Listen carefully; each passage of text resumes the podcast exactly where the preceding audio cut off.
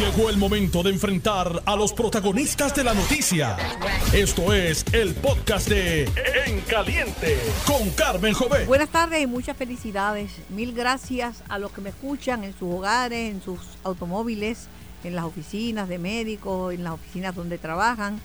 Gracias por escucharme. Yo estoy aquí con ustedes hasta las 4 de la tarde en vivo por el 630 AM y por el 94.3 FM.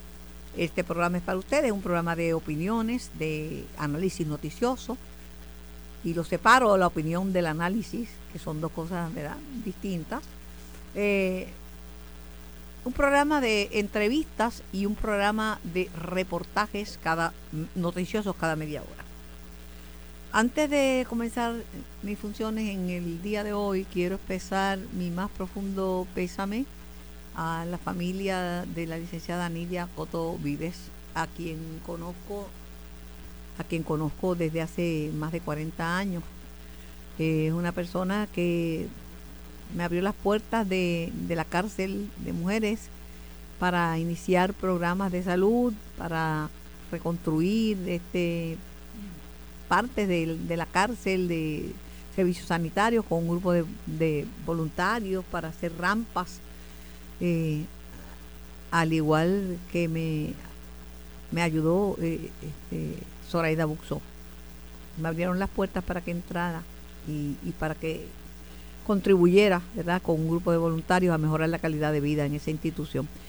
Eh, Nidia, presidenta del panel del fiscal especial independiente, estuvo recibiendo quimioterapia mientras venía a los programas, mientras era entrevistada mientras participaba de programas en vivo en televisión y en radio,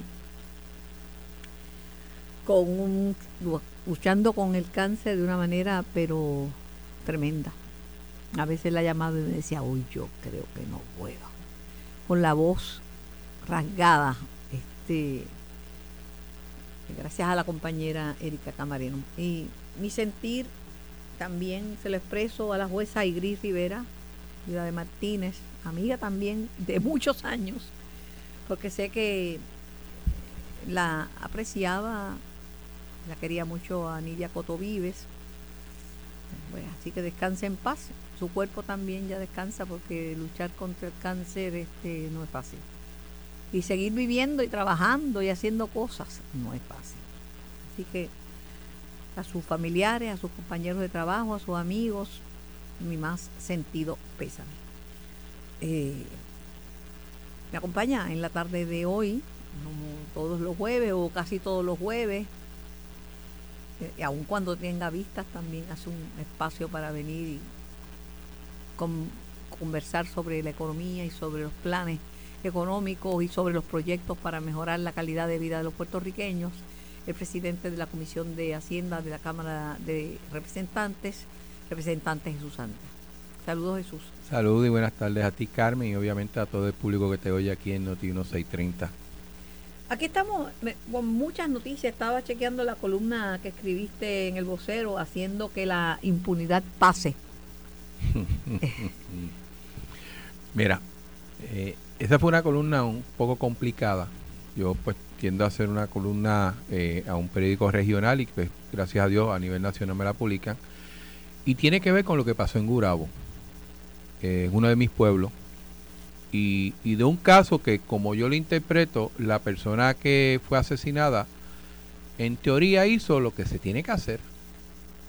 Entonces me hace pensar, bueno, si a la gente se le pide que si sucede algo, acuda al sitio donde tiene que ir, pide la protección que tiene que ir, cambie la cerradura, ponga cámara, ponga todo eso. Y aún en eso sucede la tragedia, pues entonces algo en el sistema está fallando.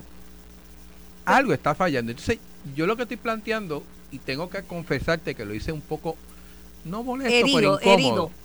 Hay algo, o sea, tú tienes un sistema que la persona hace lo que tú dices que tienes que hacer y no agarrar el objetivo, tú tienes que evaluarlo otra vez. Algo yo está me pasando. Sentí igual. Y ayer conversé con la procuradora de la mujer, Madeline Bermúdez la muchacha Carla, ella se había separado de esta persona hace más de dos años. Él tenía un patrón de acecho, de acoso. Ella tenía pareja En esa la sala de violencia doméstica en, en Caguas es una sala especializada en violencia doméstica. Estaba los policías que a veces no pueden acudir por todas las, las cosas que tienen que hacer los policías, porque son poquitos los policías, pero estaban los policías que, que tomaron la querella, estaban allí. Estaba acompañada por una intercesora legal de la oficina de Procuradora de, la Mujer. Estaba, por supuesto, el fiscal.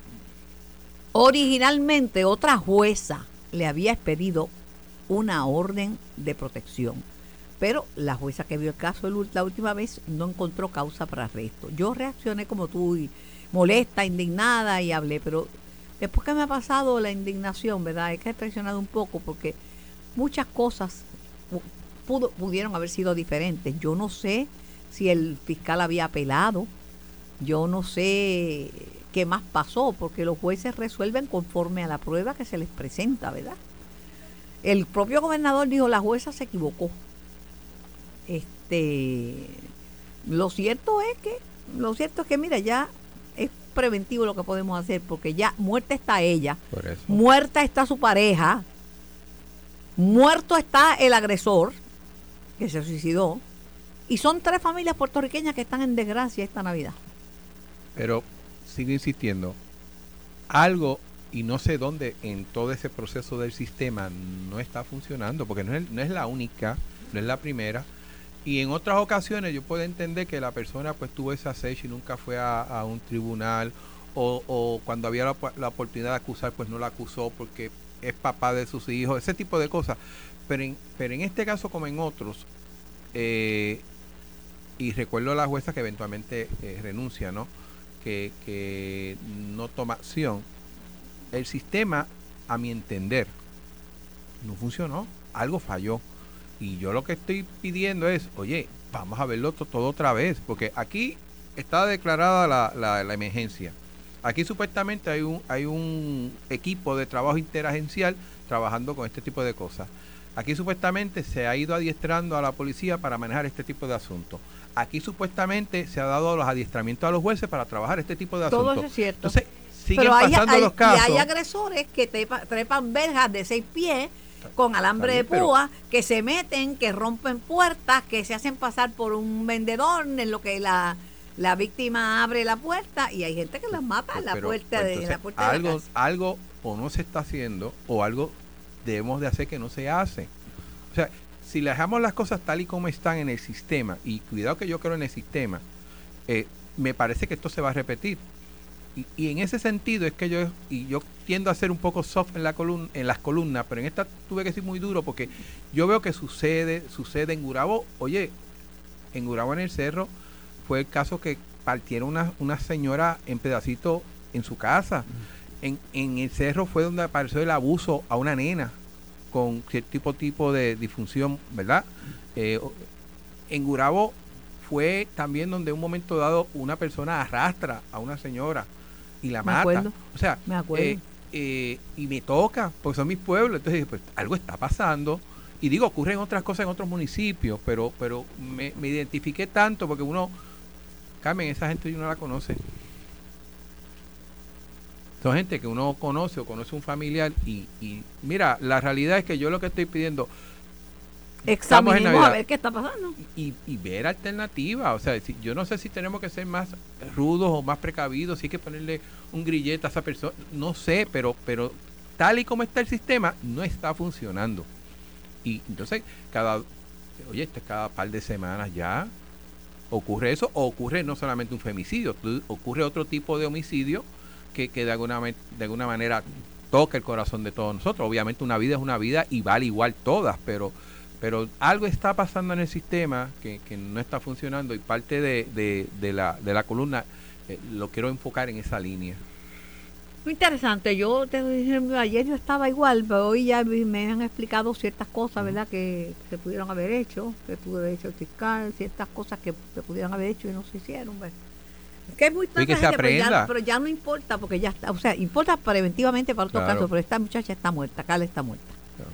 Y, y debemos aprender las mujeres que el que amenaza a uno y el que la cosa está dispuesto a matarlo. Que el la gente le dice a uno, no, mira, que le habla de la boca para afuera. No, una amenaza es una amenaza y todas hay que tomarlas en serio. Y un patrón de acoso y de acecho es un, es, un delito y hay que tomarlo en serio. Y mira, y, no tiene que ver con asesinato, aunque la persona murió. Entiendo que en Ponce hubo una joven que se suicidó, se tiró un puente o algo así. De lo que yo he estudiado de esto, una persona cuando decide matarse no lo decide un día a otro hay ciertas situaciones que ocurren en la vida. Y mensajes que va dando. Cierto tipo de comportamiento. Y va dando mensajes, empieza a despedirse, a regalar sus cosas, a decir que la vida no tiene sentido. No somos capaces de un poco identificar eso para tratar de evitar esas tragedias. Y, yo, yo y, esto ya, obviamente no solamente cubre al gobierno, los que más cercanos están de ese tipo de víctimas son los mismos familiares. Alguien tiene que, que ver que, que las cosas no están bien y cuidado que aquí han dado teléfono cuando usted llame la, sea, Bendito sea Dios, pero familiares abandonan en los hospitales a, sus mayores y no los van a buscar. No me recuerde eso. y no los van a buscar. Pero nada, eh, eso... hoy es una noticia de un tema que en el que tú tienes que ver, eh, has, tenido que ver porque estaban eh, haciendo enmiendas al código de rentas internas buscando alivios para la gente, ¿verdad? No es una reforma, no es lo que yo hubiera querido, pero son enmiendas al Código de Rentas Internas, pasó por el Senado, pasó por la Cámara, llegó al gobernador, pero había que convencer a la Junta de Supervisión Fiscal que al saque dijo que no. Ahora resulta que el gobierno y la Junta acordaron el incentivo para la clase media. Resta que la legislatura apruebe en enero unas enmiendas a la resolución presupuestaria para añadirle 260 millones. Y por ahí empezamos. Pues Primero que todo, tenemos que partir de la historia de que hace dos o tres semanas la Junta decía sobre mi cadáver cualquier cosa. Ajá. O sea, esto, esto, el Lo primero que dijo fue no. Y no, y nunca, inclusive nos tildó de irresponsable. Tanto al gobierno como a la legislatura. Aún nosotros teniendo los números y ese tipo de cosas. Primer dato, ¿de dónde tú crees que salen esos 260 millones de dólares? De donde yo dije y donde el Ejecutivo dijo de dinero que se está recogiendo en exceso y dinero que no se gasta en los presupuestos que son sobrantes. De ahí que sale eso. No es de, no, es de no, otro lado. no, no, los buscaron ellos y sacaron una tarjeta de crédito. O sea, yo creo que mucho de lo que planteábamos era correcto y creo que esa esta situación creo que valida lo que nosotros estamos diciendo, que sí había formas y maneras de tú costear esta reforma. ¿Cuál es la gran diferencia, Carmen?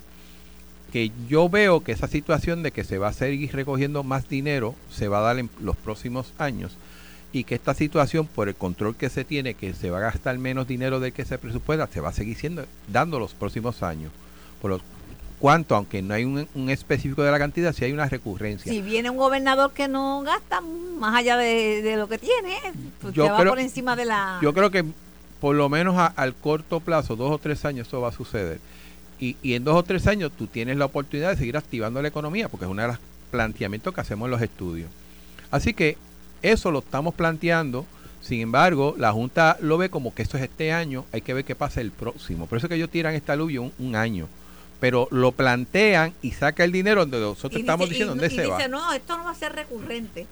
Porque piensan que, eh, en serio que el año que viene no vamos a recoger más dinero con, con las tasas de, de impuestos que tenemos. Y oye, yo estoy claro de que mucho del el ingreso de gobierno tiene que ver con el uso de fondos federales. Yo estoy claro en eso. Pero eh, todavía queda dinero para los próximos pues, años. Entonces, eh, de ahí es que viene la intención de, mira, está pasando esto. Y hay una gente que es el jamón del sándwich, que no cogió incentivos, que no cogió nada. Claro, y, y la reforma, y en este caso que de la reforma lo que se coge son las rebajas de las tasas contributivas a individuos va enfocada en quién, quien somete planilla. ¿Y quién es el que somete planilla? El que trabaja. ¿El asalariado? Porque, porque hay un sector que no trabaja, que de alguna manera ha cogido unos beneficios. Hay otros que trabajan pero ganan poco, tienen el crédito por trabajo y tienen el crédito de los nenes. Así que este, este otro sector que se ha quedado guindando porque como gana un poco más, que no crean que son millonarios. Estamos hablando, dos maestros, dos, maestros del gobierno no tienen el crédito del trabajo. Una pareja de maestros no lo tiene. Es más, dos personas que estén ganando 9.50 a la hora en un full time, ambos, trabajando las 40 horas, están casi 40 mil dólares de ingresos, 39 mil y pico, para ser más específico. ¿Y esto es para personas de qué cantidad de ingresos? Esto toca toda persona que de alguna manera paga alguna contribución que por lo general es de 25 a 30 mil dólares en adelante, porque el que, el que gana menos por las deducciones no paga nada. Así que se trató de, hacer de esa línea. Pero incluye, bueno, el universo al que va a... 600 mil planillas. mil planillas, que son muchas.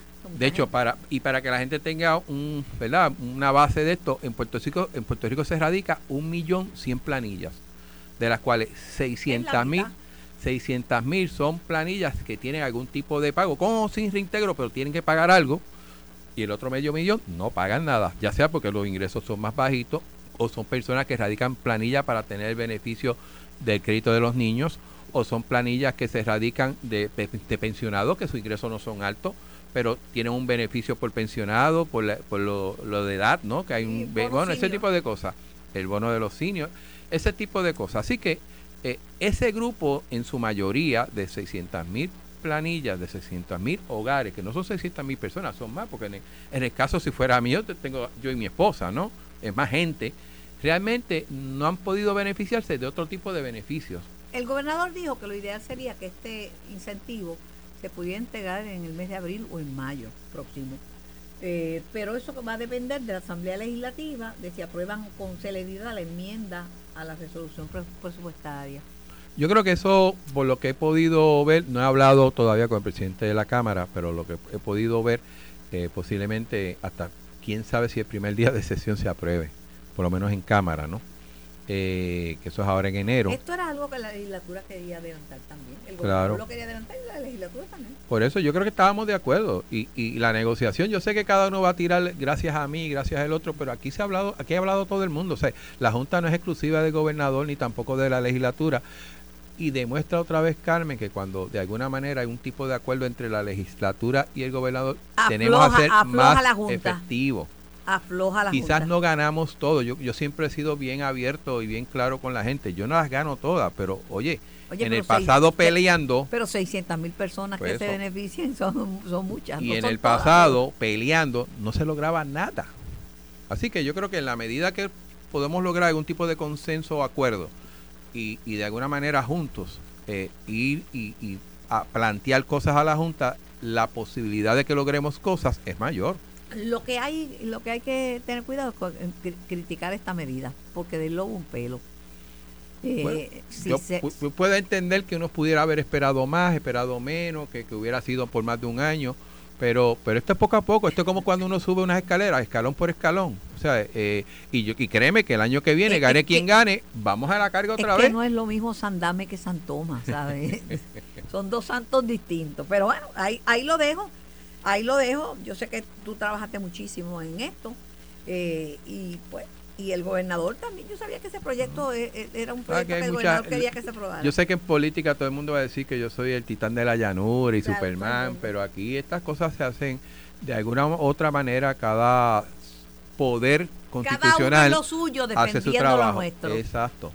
Este no es por personalismo, pero te has cogido dos pelas seguidas del partido en que tú militas, el Partido Popular Democrático. ¿Cómo va a ser? Bueno, la primera es, se la dio el juez Anthony Cuevas Ramos en el pleito incoado por el, el presidente eh, del Senado de Puerto Rico sobre el carácter de eh, interinazgo de, la jueza Jessica Padilla. El, juez le dijo no.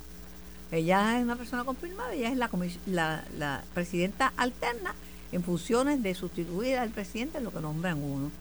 Y había dado otros mensajes, como es que los, los gentes no saben cómo viven los jueces, lo que tenemos que aguantar los jueces para que vengan a desprestigiarnos. Eh, yo creo que se refería a las vistas públicas de confirmación de jueces y a lo que le cortaron la, las alas al juez eh, Rosado Colomer, que tenía muy buenas credenciales, pero ese es el primero. Y el segundo es impugnando eh, la legitimidad de la candidatura de Elmer Roman. Él me presentó una carta del Pentágono donde da las explicaciones. Hasta ahora parecen de lejos dos tutazos, pero yo no sé cómo tú lo ves. Bueno, yo creo que cuando tú vas a un pleito en un tribunal, tú tienes que llevar los dos sacos, ¿no? A ganar o a perder. La pregunta es si se debió haber sometido esa, esa inquietud, ese, ese planteamiento para que un juez lo decida. Yo creo que sí. Yo creo que en la medida que se toma decisión, entonces deja más claro el panorama para tomar acción y resolver Y El juez le- dijo la, la Comisión Estatal de Elecciones no está sépala. Hay una persona que está Pero riendo. yo creo que, que el presidente del Senado no tenía otra opción que plantearlo en un tribunal y no, que el tenía, tribunal decida. no tenía otra opción. y, y ahí, pues entonces, basado en esa decisión, entonces uno sigue caminando, ¿no? no tenía otra opción y él va a seguir caminando, va a ir a- a- al tribunal apelativo, va a apelarla. Ah, bueno. Pero la cosa es que yo veía la escritura en la pared. Claro. Ah, yo veía la escritura de la pared. Este, ahora mismo hay otro problema en la comisión y todo se reduce siempre a temas económicos, Jesús. Ya todo ves, todo sí. cae con todo, todo, todo cae en tus manos. Eh, dice la, la presidenta Jessica Parilla que pudiéramos estar en riesgo de no cumplir porque la comisión está expensa de que la Junta apruebe fondos para primarias y para elecciones. Y ella lo había dicho que hacen falta y son millones, porque los presupuestos Mira. fueron recortados dramáticamente. Recuerdo cuando, es más, desde el juez Colomer, que tuve un par de reuniones en mi oficina, él planteando un poco, dándome el- lo específico que era de los gastos que tenía que hacer. de que los gastos que tenían que incurrir la comisión en año eleccionario y ciertos requisitos que inclusive la ley pide, que lo haga la comisión, pero necesita recursos económicos para hacerlo y eventualmente la, la, la jueza alterna, ¿no? Eh, también trae ese punto consistentemente en la vista de presupuesto, bueno, en las reuniones de presupuesto con la Junta siempre se trajo ese tema y la Junta siempre ha planteado que tenían esa información que se había comunicado y que estaban evaluando. Ya llevamos seis meses inclusive voy más lejos en el en las conversaciones que tuvimos sobre la reforma contributiva un poco diciéndole por dónde íbamos eh, en par de ocasiones surgió también el tema de la comisión estatal de elecciones porque me, me llamaba mira este está pasando esto eh, y se le ha planteado. Entiendo que la, la junta en un momento dado estaba pidiendo un poco más de detalle y, y datos para poder cuantificar realmente Pero- pero cuánto necesitaba o no. Pero hay un problemita. pero pero no no ha salido que, nada. eh, El problemita, hablando en términos económicos y científicos, es que la Junta es más lenta que un suero de brea. Porque ahora mismo está en espera de fondo. A más tardar mañana, la Junta de Control Fiscal deberá responder a la Comisión Estatal de Elecciones sobre las partidas solicitadas para poder realizar las primarias y las elecciones generales. Claro. Y me consta que los primeros números la, la Junta lo cuestionó porque entendían que eran muy altos y le habían pedido a la comisión que afilaran el lápiz, como uno dice, que buscaran Todo economía. ahora es más Pero- alto. El país está en una inflación y Estados Unidos también. Pero la Junta debe situación económica de la comisión, y, y no es por querer o no querer defenderla, lo está trayendo desde el tiempo de presupuesto, que eso fue en junio.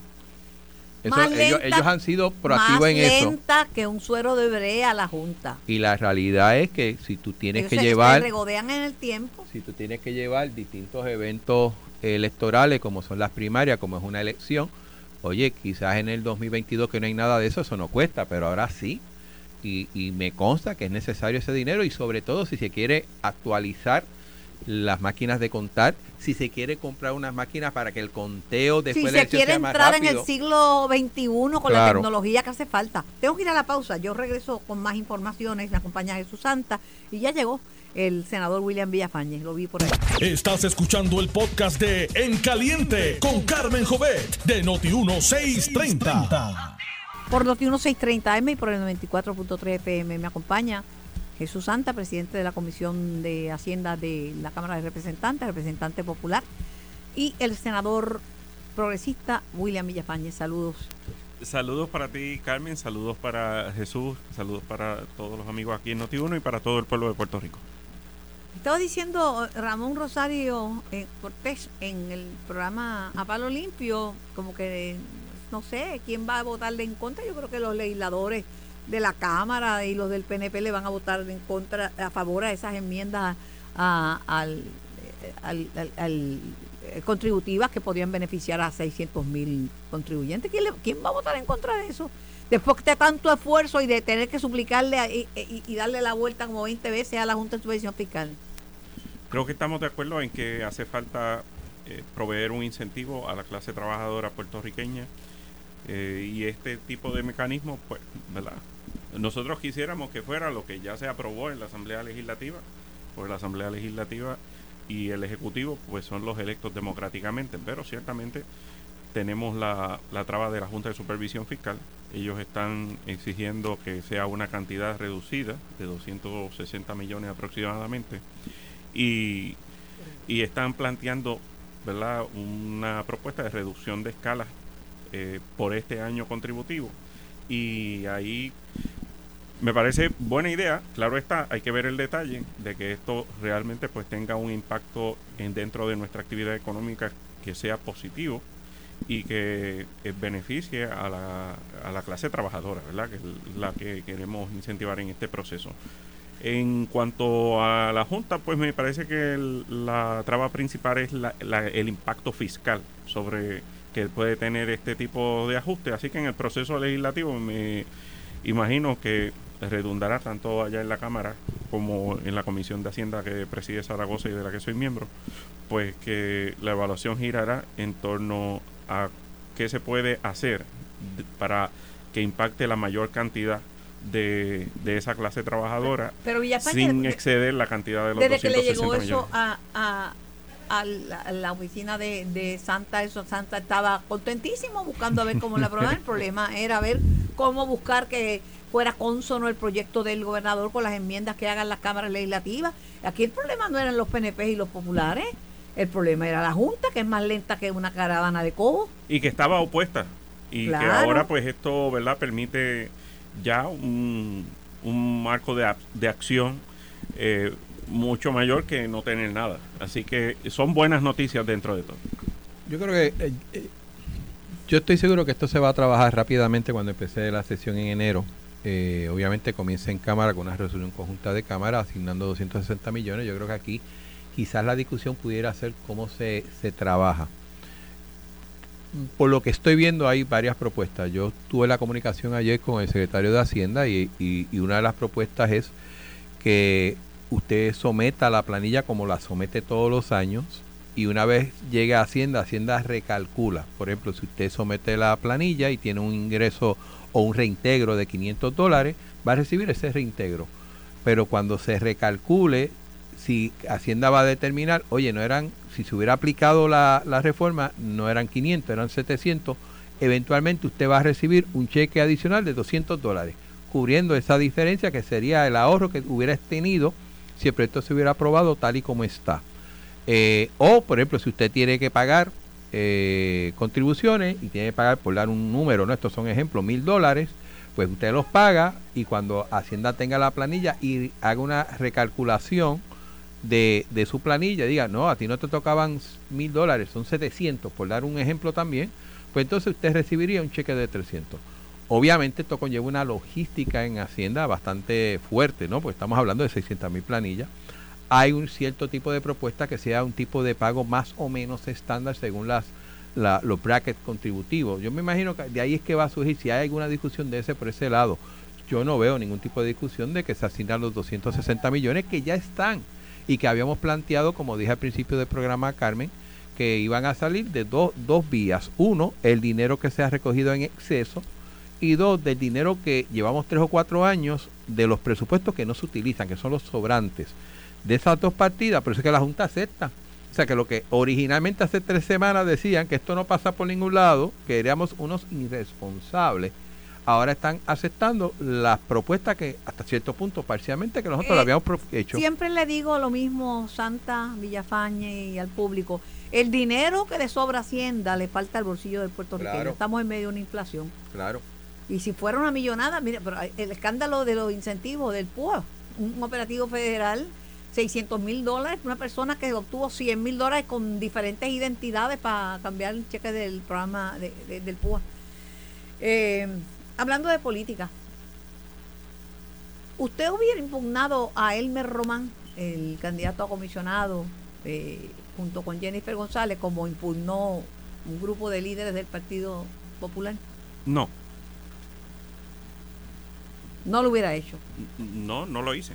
Pues entonces le, él, tiene una carta del Pentágono en que le dice que puede ser candidato y puede ser este empleado. Y a mí me gusta la idea de que eh, no solamente militares, sino cualquier tipo de profesional en el servicio público y fuera del servicio público quiera hacerse disponible para servir en puestos electivos así lo puede hacer. Claro está, hay unas salvaguardas éticas que tiene que eh, mantener tanto a nivel estatal y tiene que chequear con el Pentágono lo que puede decir, lo que no puede decir. Eso no va a cambiar, pero ya eso es una determinación del elector. Claro. Ya el elector, pues, a la hora de, de, escoger eh, sus opciones, ¿verdad? Para ocupar las posiciones, pues toma en cuenta de si entiende que hay conflictos, ¿verdad? para eso. Pero es una decisión del elector. No fue sabio que hicieran esa, esa, esa querella.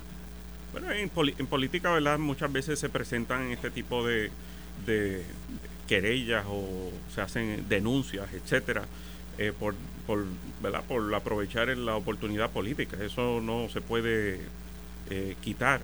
Pero en mi caso... Pero ¿y si al final le sale batata? ¿Usted sabe qué es cuando algo sale batata? le sale mal. Mira, a final, a final de cuentas, eso no va a repercutir ni va a mermar eh, lo que va a ocurrir el 2 de junio, nosotros vamos a ganar contundentemente esa primaria. ¿Usted es pro veterano? Hoy, precisamente, eh, la Organización de Veteranos Progresistas eh, se manifestó públicamente en una conferencia de prensa endosando nuestra candidatura, resaltando nuestro trabajo en, en, alianza con los veteranos y nuestro compromiso precisamente con, con los veteranos de Puerto Rico y lo que vamos a estar realizando como comisionado residente en pro de los veteranos puertorriqueños. ¿Se acuerda que yo le había preguntado a usted que no había preguntado, le había dicho que estaba en desventaja porque en el bando de Pierluisi hay dos candidatos. Está Quiquito Meléndez, que tiene una trayectoria y tiene historia en el, en el PNP, y está usted. Eh, y en el bando de Jennifer solamente está Elber Román. Y usted me había dicho que, ¿qué fue lo que usted me dijo? Que usted cogía votos del bando de Jennifer también. Sí, mira, todo el mundo sabe que yo endoso la candidatura y voy a votar por el gobernador. Eh, desde el principio planteé que tanto el gobernador como la comisionada habían hecho un buen trabajo y que merecían ir a la reelección. La comisionada desistió de ir a la reelección y pues eh, surge la candidatura a comisionado residente. Eh, luego de habiéndome hecho disponible y luego de convencerme de que soy el candidato del pueblo estadista para esa posición, pues presenté mi candidatura y me han preguntado de si de, si eh, voy, ¿verdad? Esta cuestión de que si va, voy a sacar los votos de un lado y no del otro. Mira, yo presenté y radiqué mi candidatura convencido de que voy a sacar la mayor cantidad de votos de los que voten por el gobernador y de los que voten también por la comisionada. Anótalo por ahí, que eso va a ser así. Yo hablé con la, estaba no, entrevisté a la comisionada y le dije eso y me dijo, no, Parece que William Villafaña es un caballero, dijo ella. Y, o sea que, y, y, yo ¿usted todavía trabaja con eso? Yo puedo trabajar con, claro. Eh, o sea que no, no lo. Está menos caliente esa área de la campaña que la campaña entre Jennifer y, el gobernador. Sí. Bueno, eh, y de nuevo, o sea, yo no tengo absolutamente nada negativo que decir ni de ella ni de las otras personas que se han hecho disponibles para candidatura a comisionado residente. Estoy muy, muy seguro y convencido de que nuestra carta de presentación, nuestro compromiso de trabajo y la campaña que vamos a realizar de propuestas de altura nos va a ganar a nosotros la confianza nuevamente del pueblo puertorriqueño y le vamos a servir bien a partir de enero del 2025 en Washington si sobrevive en la primaria, no la de la, no de la de comisionado, la primaria entre Jennifer y, el gobernador, porque hay que ver cómo quedan las cosas. El día más importante es el día después de la primaria, ver cómo están pues, los ánimos. Pues nosotros vamos a estar realizando el trabajo que realizamos en el 2016 como secretario del partido, llevando a la reconciliación, a la unificación del partido. Ayer precisamente estuve en el pueblo de Aguada, donde hay cinco candidatos a alcalde. Cinco. Los cinco estuvieron conmigo sentados en la misma mesa y estuvieron acompañándome en una trulla que llevamos por todo el pueblo de Aguada, comprometidos en que luego del resultado de la primaria van a estar todos unidos de cara a las elecciones. Ese trabajo yo lo sé hacer, lo voy a estar realizando y te aseguro que luego de la primaria vamos a estar trabajando para que aquel que no haya obtenido la confianza eh, o no haya prevalecido, no haya obtenido la mayor cantidad de votos, permanezca unido dentro de, la fila del partido. Y el trabajo que usted ha hecho en la Comisión de Hacienda de la Cámara, que es una de las comisiones más, más importantes, la Comisión de Hacienda está en Cámara y Senado, está ahí por el presupuesto y todo. ¿Le sirve de carta de presentación en su candidatura? Pues claro, yo creo que si algo, si algo tiene uno que, es incumbente, ¿no? Eh, para que el pueblo evalúe, más allá de que uno tiene trabajo a futuro, es la hoja de servicio. Esto es como un resumen. Eh, yo presento lo que he hecho, mi hoja de servicio, eh, mi estilo. yo creo que distinto a otros cuatrenios, y lo hago con ese, en, en este cuatrenio se ha podido lograr acuerdos con personas de distintas ideologías en distintos proyectos importantes para el país. Y yo creo que se ha moderado inclusive el debate de las finanzas en el país. Antes era, me parece a mí, un tiroteo eh, de uno a otro lado, ahora pues por lo menos son quizás, uno puede decir más aburridos, pero somos más técnicos y hablamos un poco más eh, de lo que realmente es las finanzas del país. Y, y yo creo que, que el trabajo que yo he hecho, el estilo que tengo, y quizás la capacidad de, de hablar con distintas personas que no piensan igual que yo, o inclusive del mismo partido de uno, porque no todo el mundo tiene una, una filosofía ¿Usted económica. Tiene una amistad con Rosachelli, de alcalde asegurado. Claro, no, y, y de hace tiempo y la mantengo. Y, hay retrato, tengo retratos. Y, y yo creo que es importante y al final del día, Carmen, más allá de que uno defienda los postulados que uno cree, la gente lo que está pidiendo es y respeta la ideología que tú tienes, pero la gente está buscando también gente que pueda trabajar, o sea, que se puedan comunicar. O sea, que usted no haría un chistecito político de un adversario riéndose de, él diciendo que, que tiene Alzheimer. No, yo creo que si algo me enseñaron mis papás es respeto a todo ser humano. O sea, yo creo que, y he tratado, lo he intentado, si he fallado pido disculpas, pero he tratado que en el debate político tratar a todo el mundo con respeto. ¿Y usted, Villafañe? Mira, todos somos seres humanos y cometemos errores. Yo no voy a decir que en mis 46 años no haya cometido ¿Tantos años tiene usted? Ay, Virgen purísima. Pero como dice Jesús, pues uno, y máxime cuando uno aspira y ocupa estas posiciones, debe mantener el mayor de los cuidados en cómo se dirige. Porque no solamente, no, no solamente ¿verdad? uno quiere mantener buena relación con las personas, uno quiere dar un buen ejemplo. Y uno quiere que la gente que nos ve y nos escucha piense que vale la pena ser decoroso, ser respetuoso, ser decente. Y no hace falta ser lo contrario para prevalecer en una campaña política, para ganar la confianza del pueblo. No hay que eh, asumir posturas que insulten, le falten el respeto a la dignidad de las personas. Entonces me parece que a veces por ganar un titular o a veces por hacer reír a otras personas, pues eh, nada, se hace. Mira, yo creo que si, si, esa, si tienes la gracia de eh, tener ese tipo de talento, pues me parece que este tipo de posición no es no, no es para eso. Este tipo de posición es para hacer un trabajo, eh, para servir y para dar un buen ejemplo a la Villa población. por eso los invito a ustedes. Eh, pueden conversar tranquilamente y yo sé que no va a haber. Pero, pero Carmen, es que más allá de uno en estas, eh, uno va a aspirar a un puesto, en el caso el, el, que yo ocupo ahora, en el caso de mi amigo Villafañe, va a aspirar a comisionado residente, somos servidores públicos. Y un servidor público sirve a todo el mundo a los que votan por uno y a los que no votan, a los que quieren a uno y a los que no nos quieren, porque esa es nuestra función. Y eso debe de ser el norte de todo el mundo. Y si tú le vas a servir a todo el mundo, tienes que respetar a todo el mundo. Yo, o sea, yo no lo veo de otra manera. Y vuelvo otra vez, yo, he tratado de ser cuidadoso en mi verbo, porque, porque así como tú llevas un mensaje eh, hablando, tú puedes llevar un insulto o, o crear una situación a otra persona y vuelvo otra vez, en la manera que me criaron, eh, me dijeron que eso era malo, que eso no era lo correcto y que todo el mundo es digno y todo aunque el mundo no, aunque es honorable. No, aunque no lo vemos, la burla es una agresión. Claro. La burla es una bofetada sin mano. Eh, es una forma de agredir. Eh, Digo, ahora le llaman bullying. Por si sí, no, es una agresión.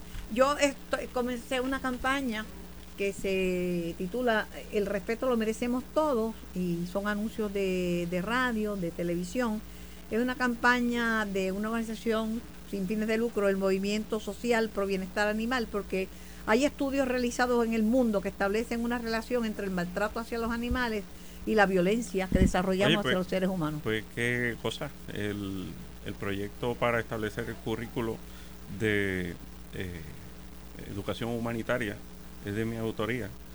Eh, pues precisamente va dirigido, enfocado en esa en ese mismo aspecto, ¿verdad? De, de está comprobado que eh, desde la niñez, pues eh, crear esa empatía con los animales eh, em- empieza a que valoren la vida. Por eso es que la frase dice, Dios los cría y ellos se juntan.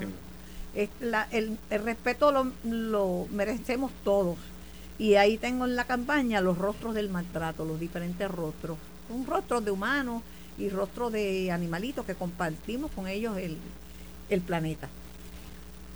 Los chavitos para la Comisión Estatal de Elecciones, ¿usted cree que van a aparecer? ¿Que la Junta se va a apiadar o que los dará después de que pasen las primarias y las elecciones?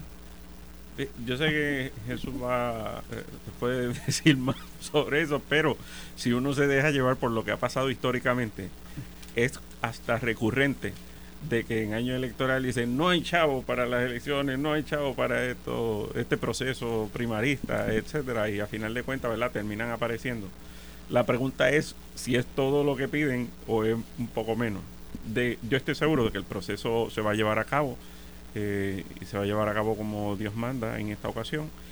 La pregunta de los 800 mil chavitos, porque no sabemos cuánto es, es precisamente esa, de cuánto va a ser a final de cuentas la cantidad que a nivel legislativo y a nivel de la Junta de Supervisión Fiscal se, se autoriza. Esto fue el podcast de En Caliente con Carmen Jovet de Noti1630. Dale play a tu podcast favorito a través de Apple Podcasts, Spotify, Google Podcasts, Stitcher y notiuno.com.